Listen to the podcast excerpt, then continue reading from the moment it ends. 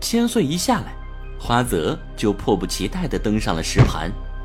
本来石盘就已经降到了地面，可花泽登上去之后，石盘却再也没有升起来。啊，我这么重吗？阿努比斯大神，给个面子好不好？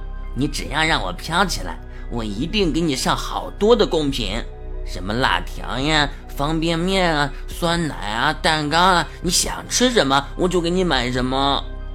显然，阿努比斯没有给花泽面子，他也只好跳了下来。这一回轮到迪迦了，可能是测量方法出了问题。千岁，你想想，我们的重量怎么可能和羽毛的重量达到平衡呢？嗯，我也不明白了。两个人正聊着，却见迪迦站上了石盘之后，石盘竟然开始缓缓向上升了起来。啊！我我我我飘起来了！天哪！难道迪迦比我们都纯洁？迪迦脚下的石盘最终升到了与装着羽毛的石盘同一高度，就再也不动了。却听到阿努比斯身后的石墙它竟然从中间分开了，当中出现了一扇石门。神话竟然是真实的！迪迦、千岁和花泽用力推动阿努比斯神像之后的石头门，一道金色的亮光从门内倾洒出来。等完全打开石门之后，迪迦三人彻底惊呆了。首先映入眼帘的就是满地的黄金、金条、金块、金砖、金项链、金戒指、金簪子，还有黄金的酒杯酒壶、黄金的神像。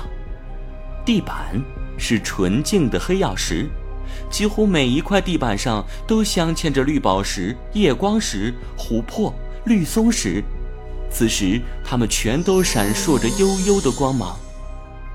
密室两侧，一排排书架上，摆满了黄金制成的方形板子，每一块板子上都雕刻了象形的文字，似乎，似乎记录着失落的历史和神秘的知识。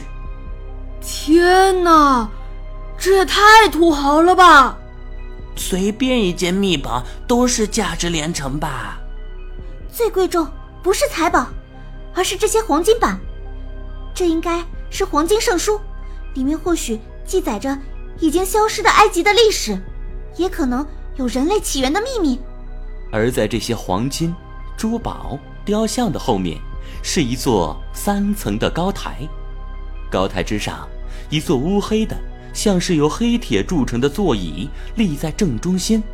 铁王座，神话是真的，这就是去往天空之门的铁王座。